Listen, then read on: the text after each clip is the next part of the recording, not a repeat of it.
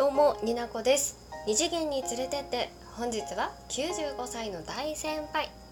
過去ばあちゃんにいろいろとためになったりならなかったりそんな話を聞いてきたので実家に帰ってきた鹿児島の話とかばあちゃんの話とかせっかくなので皆様と共有をさせてください。95歳から学んだ生きること死ぬことその他もろもろよかったら最後までお付き合いください。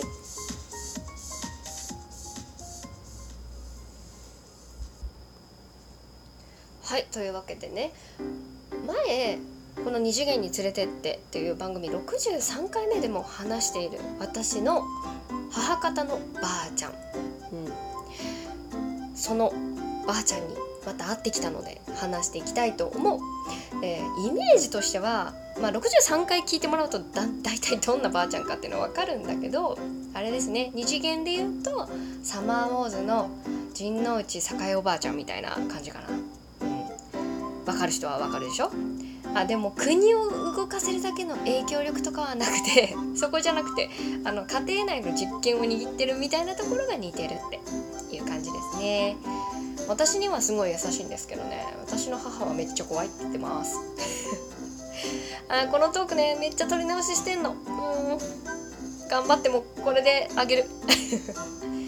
でばあちゃんなんですけどちょっと体調崩してあの入院したって言ったのでちょっと急いで、うん、とんぼ帰りだったんですけど帰ってきました。あそうそうそう。その道中あの前回のトークですね。海をフェリーで渡るトークをあげたんですけどめっちゃ雑音が環境音どころじゃない雑音のね。あんなにたくさんリアクションボタンをね押していただけると思ってなくてありがとうございました。びっくりしちゃった。もう笑っちゃったよ。もうなんかそうよね。私にとって実家に帰るってなるとは結構当たり前の光景だったり当たり前の音だったりするんですけどまあそうよね。珍しいんだなって思って、まあ、すごい改めてなんかあーって思いました。あーってってなんや。もうなんか面白いんだなって思っていろんなたくさんねリアクションだったり感想もらえて嬉しかったです。ありがとうございました。でねちょっとお気づきの方もいらっしゃると思うんですけど実家に帰ってきてちょっと親と会話したりこれ実家の話をしたりするとなまりがちなんですね私。鹿児島弁だったりあの九州弁だったりごちゃごちゃになったりしてるんですがお許しいただけたらなと思います。一生懸命標準語に戻そうとしてはいる。うん。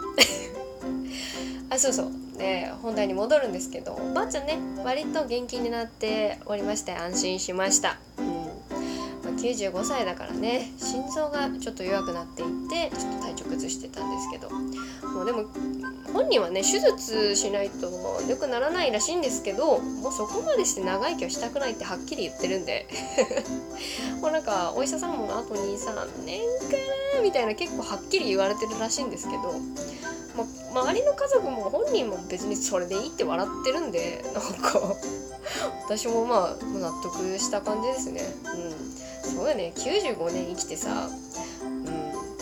うん、結構満足してるっぽいんで、うん、本人がいいって言うなら周りがねとやかく言うことではないからですね。でも私はなんか明日死ぬかもしれんって思ったら怖いのかなって思ってたんですけどなんかね結構拍子抜けでした。いろいろ話聞いて。ばあちゃんとしてはもう十分らしい。でいろいろ話を聞いてきてね結構面白い語録をもらったんでちょっと共有したいなと思う。本当はねおばあちゃんの声をね一緒にとあの収録できたらなと思ったんですけどちょっとね体調がねやっぱり100%いいわけじゃないんで無理でした、うん、ばあちゃんあと5年したら「ばあちゃん100歳よ」って言ったらねまだ生きとるねもういつ死ぬんやろかって言ってた。もうねそんなさそんなはっきり言われたらもう笑っちゃうよね。そんなん言わんでよって言おうと思ってたけどもうなんか そんないつ死ぬんやろか笑うと思って普通にめっちゃ笑ってたらおばあちゃん笑いよったけまあ、全然全然もうなんか死に対してマイナスっていうよりもなんだろうねプラスではないのもちろんただ生きていることに対してもうやりきった感っていうのかなそういう感じをね受け取りました私は。逆に95年生きてて今生活してる中で何が楽しいんだろうと思って聞いてみたらね「ないものか?」って言ってもう結構食い気味に何もないらしいです楽しいことは。もう痛いとこだけって。病院に行くだけ。ないも楽しいことはなんかそうかって。もう笑うしかないよ私も。でも一応テレビを見ることは楽しいらしい、うん、でもね趣味もねいっぱいあったんですよおばあちゃん。着物もいっぱい持ってね着てたし割とねほんと美にも気を使ってたりもしたんですけどね。なかなかねお外に出る機会がね減っちゃうからね。なかなか楽しいことをねできんって言ってた。だから若い時にたくさんいろんなことして行けるとこに行って会いたい人にたくさん会っていっぱい思い出を作りなさいって言って、引きこもりの私にはねぐっさぐっさ刺さるんですけど。すまねえって思ったね。だけどねやっぱりなんか別にうちに行ったと言っても楽しいことはしてるのでしてるのでっていう感じでねシュンってなったんですけど。でなんかじいちゃんの話とか若い時とかの話も聞いたんですけどじいちゃんに対してはねもうでも最近はディスって時は元気なのよ。うちの母ちゃんも言ってたんだけどじいちゃんの悪口言ってる時が一番声が大きくて一番元気って言ってた。なんだろうね人ってね。もうね美しい話だけじゃないのよもう95年も生きてきたら。悪口言った時が一番元気ってもうね面白いよね。そう私にとってじいちゃんはもう小さい時4歳5歳の時かな私がの時にも亡くなってるんで本当にすっごい孫にデレッとして優しいおじいちゃんっていうイメージしかなかったんですけどばあちゃんにとってはねもう厄介なじいちゃんだったらしくてうんなんかもうばあちゃんもう一度生まれ変わったらじいちゃんと結婚する？ってみんながね聞いたらね親戚が。割と食い気味で「いやもう絶対せん!」って言ってて。割とでっかい声で言ったらしいよ。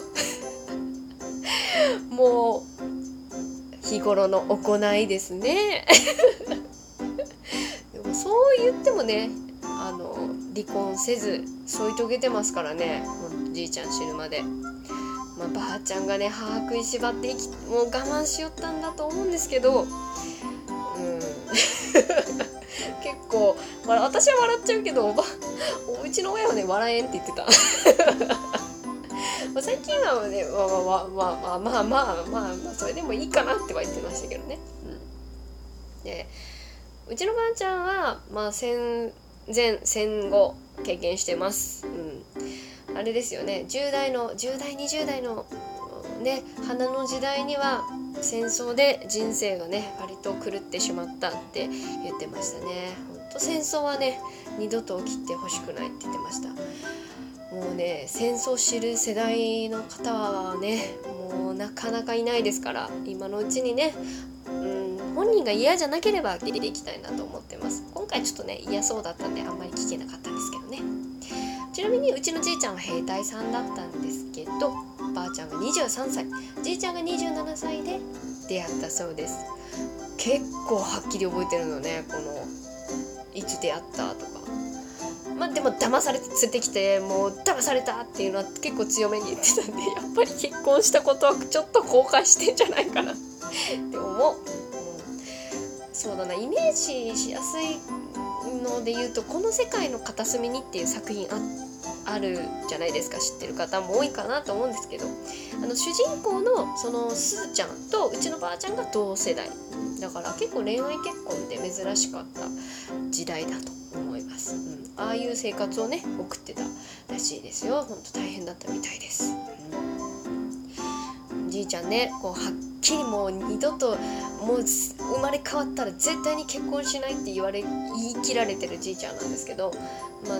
結構うちの母が言うには、まあ、それなりのことをそれを言われるだけのことはしてきたらしい、うん、でもばあちゃんにね思い切って聞いてみたの「じいちゃんそんな言われてるけど何をばあちゃんにしたの?」って言ったら「ああんたには言えん」って言ってもう口をつぐんだんで。もうね怖いよね何したんだろう？本当にじいちゃんって。今天国のじいちゃんに聞きたい。いつかねまあ悲しいけどばあちゃんもじいちゃんのとこに向かう時が来るわけなんですけれども。うちの親親はね言ってます。ばあちゃんが怖いからじいちゃんがまた来んなって言ってんじゃないみたいな。それがねまたありえそうなんだよね。まあね一生一人の人と添い遂げることが絶対的にいいことっていう風潮というか常識があると思うんですけど、まあ、ばあちゃんのそういうところを見てるとねまあそこまでそこにこだわる必要本当にないんじゃないかなって思いますね。ま、今のところ私も旦那さんとね一生添い遂げたいなとは思ってるけどまあねそこまで言い切るほど何かあった時には無理しなくていいから みんなの時代好きなこと好きな人心の健康を一番に。もうね生きていこうねって思いました。もちろんね添い遂げることはそれは好きな素敵なことですからね。腹立つこととか憎らしいこととかもねあっただろうけどうちのばあちゃんは子供が4人ひ孫がじゃばん？子供が4人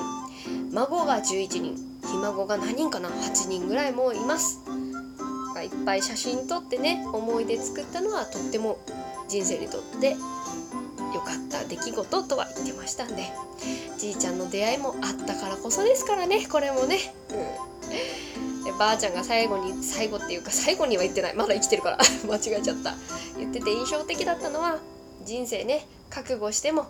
思ったようにいかなかったり思っていたのとは違ったりそういう理不尽なことがある、そういうことが多い。